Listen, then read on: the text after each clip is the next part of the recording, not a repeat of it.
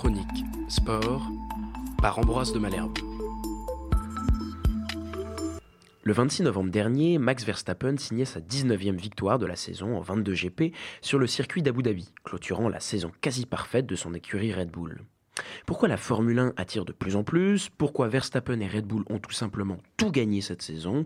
Ambroise, tu t'es plongé dans les secrets de ce succès planétaire.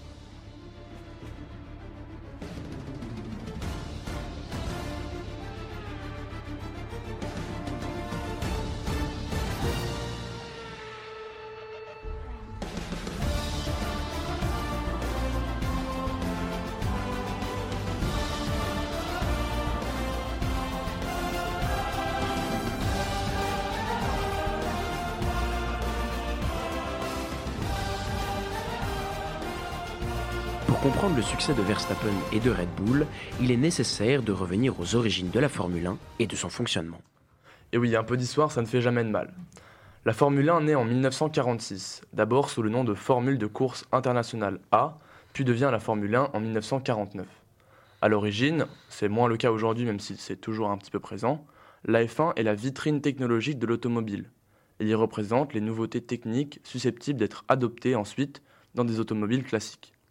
On y a par exemple expérimenté l'ABS, un système de freinage progressif, la boîte de vitesse semi-automatique ou différents types de pneus. Le format de la F1 est le suivant.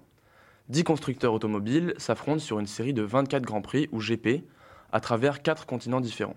Chaque constructeur fait concourir deux pilotes, on a donc 20 pilotes au total. Un week-end de GP, hors les week-ends de sprint, se déroule de la manière suivante. Le vendredi généralement, une série de trois essais libres, c'est-à-dire des tours d'essai sur le circuit, pour effectuer les réglages de pneus, de trajectoire et élaborer une stratégie au sein d'une écurie. Le samedi suivent les qualifications. En un temps imparti, chaque pilote doit effectuer le tour le plus rapide qui déterminera sa place sur la grille de départ du GP qui a lieu le lendemain, le dimanche. À la fin du GP, des points sont attribués du premier au dixième, le vainqueur gagne 25 points, son dauphin gagne 18 points, le troisième 15 points, et ainsi de suite jusqu'au dixième qui gagne 1 point. Un point bonus est attribué à celui qui réalise le tour le plus rapide pendant le GP.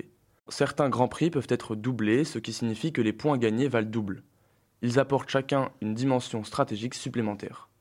Ces points gagnés forment un classement, et à la fin de la saison, celui qui a le plus de points gagne.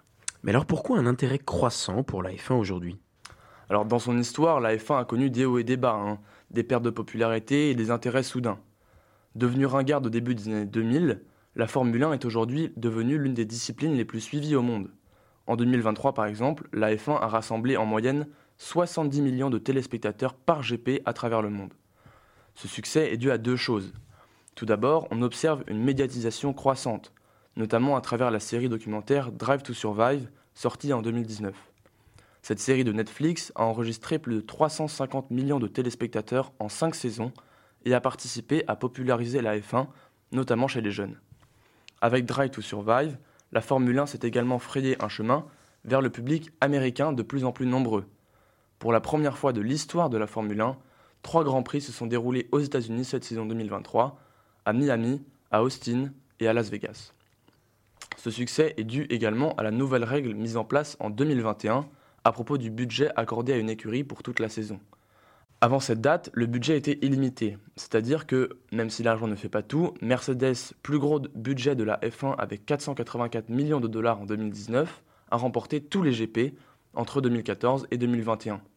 Avec cette nouvelle règle qui fixe le budget maximum à 145 millions de dollars en 2021, puis à 135 millions en 2023, la Formule 1 devient plus attractive et plus intéressante. En effet, la différence ne se fera plus uniquement sur l'argent investi dans une voiture, mais sur des réels talents de pilote et des stratégies d'écurie. Mais si donc maintenant toutes les équipes sont à moyens égaux, pourquoi ne parle-t-on que de Verstappen en ce moment?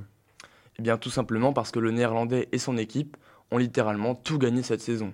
Tout d'abord le record de Red Bull, 21 GP remportés sur 22 en prenant en compte les victoires de Verstappen et celles de Perez, le deuxième pilote de l'écurie. Le seul GP qu'ils n'ont pas gagné a été celui de Singapour gagné par Ferrari. Si on se concentre uniquement sur Verstappen, sa saison a été tout simplement extraordinaire. Il a battu presque tous les records possibles en une saison. 19 victoires, 21 podiums, 575 points, avec 290 points d'avance sur le deuxième, également en record. Mais aussi 6 coups du chapeau. Ici, on ne parle pas de foot, hein, le coup du chapeau est accordé au pilote qui réalise le meilleur temps des qualifications, le tour le plus rapide et évidemment la victoire du Grand Prix. Enfin, le nombre de tours où il a été en tête est également un record, 1003, battant le record de Sébastien Vettel qui était à 739. Et encore, je ne les ai pas tous cités. Mais alors pourquoi cette domination si importante de Verstappen et de Red Bull? Alors, on a parlé plus tôt de la législation de 2021 sur le budget des écuries. Eh bien, il semble que Red Bull se soit parfaitement adapté aux restrictions budgétaires en optimisant les capacités de sa voiture tout en restant dans les règles. C'est ainsi que la RB19, la voiture de Verstappen et de Perez, est tout simplement la meilleure sur le circuit, cumulant le plus grand nombre de points et de victoires. Pas la peine de vous expliquer qu'avoir une excellente voiture, ça aide. De plus, elle est ajustée en fonction du style de conduite de Verstappen, notamment sur sa manière de freiner. C'est ainsi que même à 300 km/h, Max Verstappen dispose presque d'un confort de conduite qui le met dans des conditions optimales pour gagner. D'un point de vue de l'équipe, Red Bull est également bien loti, notamment avec Adrian Noué, directeur de la technologie, considéré comme le meilleur dans son domaine. Red Bull dispose également d'un excellent management, une très bonne équipe qui ne fait que très peu d'erreurs de stratégie. En effet, la F1, ce n'est pas que de la vitesse. Il faut aussi savoir à quel moment remplir le réservoir, changer les pneus, etc. Vous avez forcément en tête ces vidéos impressionnantes du fameux pit stop, où les pilotes s'arrêtent quelques petites secondes et où toute une équipe s'affaire pour faire repartir la voiture au plus vite. Tout ça est un art et un savant calcul que Red Bull maîtrise. Enfin, il faut un bon vivier pour remplir le siège de la voiture.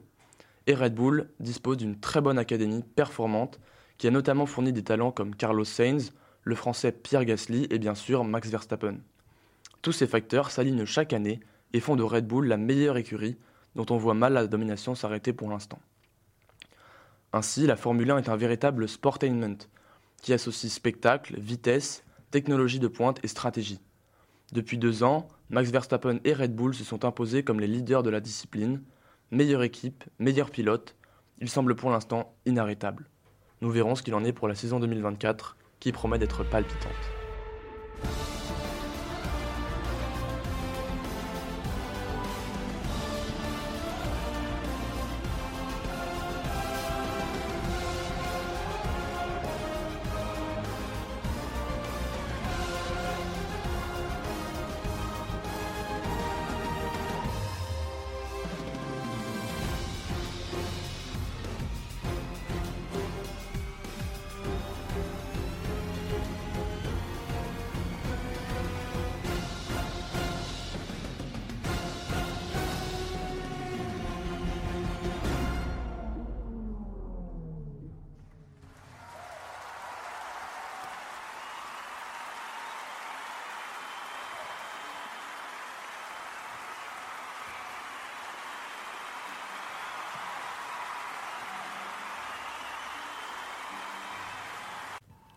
Chronique Sport par Ambroise de Malherbe.